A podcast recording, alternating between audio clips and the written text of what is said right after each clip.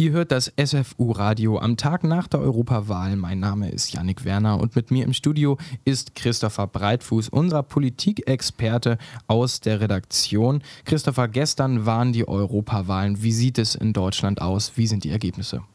Ja, vielen Dank, Yannick, für die Einladung ins Studio. Erstmal, es gab im Vergleich zu den letzten Wahlen deutliche Änderungen. Wahlsieger ist CDU-CSU mit 28,7 Prozent, gefolgt von den Grünen 20,7 Prozent. Dahinter liegt die SPD mit 15,6 Prozent, die AfD mit 10,8 Prozent und das Schlusslicht bilden von den größeren Parteien die FDP mit 5,4 Prozent und die Linke mit ebenfalls 5,4 Prozent.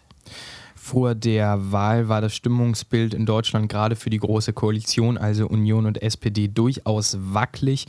Äh, wer sind denn jetzt die Gewinner und wer sind die Verlierer der letzten Wahl?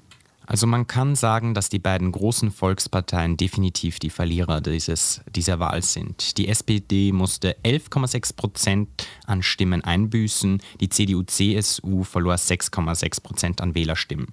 Die klaren Gewinner dieser Wahl sind die Grünen mit einem Plus von 10 Prozent, die mit ihrer Strategie, Klimapolitik, den Fridays for Future Demonstrationen, dem Thema Umwelt den deutlichen ähm, Vorsprung gegenüber anderen Parteien geschafft haben. Viele Wählerinnen und Wähler und auch Politiker und Politikerinnen hatten durchaus Angst vor einer Spaltung im Land, ähm, vor allen Dingen zwischen links, grünen Wählern und äh, rechten Wählergruppen. Wie sieht es da aus? Hat die AfD äh, an Wahlstimmen zugewinnen können oder hat sich das Ergebnis kaum verändert? Tatsächlich ist es so, dass die AfD ein Plus von 3,7 Prozent verzeichnen konnte. Das ist ein Zuwachs, aber ist nicht so stark, wie wir ihn erwartet haben.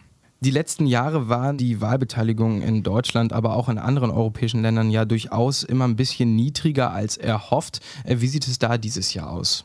Ja, bei der Wahlbeteiligung habe ich sehr erfreuliche Zahlen für euch heute. Und zwar lag die in Deutschland bei 61,4 Prozent. Und das ist ein Plus von 13 Prozent im Vergleich zum Jahr 2014. Also die ganzen Werbeanstrengungen der Parteien haben sich definitiv ausgezahlt, zumal das auch der höchste Stand seit über 20 Jahren ist bei einer Europawahl. Nun hat nicht nur Deutschland gewählt, sondern ganz Europa. Die meisten Wahllokale sind nun auch geschlossen, beziehungsweise alle Wahllokale sind geschlossen. Die Stimmauszählung läuft zum Teil noch. Wie ist das Stimmungsbild in Europa? Äh, welche Länder sind besonders interessant? Ja, man könnte sagen, dass die Stimmung in Europa teilweise ein wenig gespalten ist. Tatsächlich ist es so, dass in sieben Ländern rechtspopulistische Parteien sich an die Spitze vorkämpfen konnten. Man nehme als Beispiel Frankreich, ist ja ein sehr großes Land der Europäischen Union mit viel Entscheidungs Entscheidungsmacht. Hier hat Marie Le Pen sich vor Macron positionieren können. Ähnlich ist es bei, in Großbritannien. Da gab es ja sehr viele Spekulationen, wie wird sich vor allem der Brexit auf das Wahlergebnis der Europawahl auswirken. Und da kam es auch so, dass die Brexit-Hardliner, also die Brexit-Partei, sich auch auf dem ersten Platz positionieren konnte. Vielleicht auch interessant ist, wenn wir uns unser Nachbarland ansehen, Österreich. Vor zehn Tagen kam ja die Ibiza-Affäre von Strache in den, in den Medien auf und man befürchtete, dass die FPÖ und auch die ähm, neue ÖVP mit Sebastian Kurz an der Spitze einiges an Prozentpunkten verlieren wird. Dem ist tatsächlich nicht so gewesen.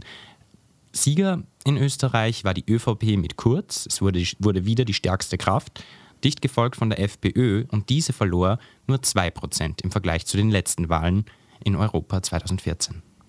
Vielen, vielen Dank, Christopher, für deine Einschätzung heute. Es bleibt also spannend, wie es in Europa weitergehen wird. Weitere Stimmen und Reaktionen zur Europawahl hören Sie in einer Viertelstunde in den Nachrichten.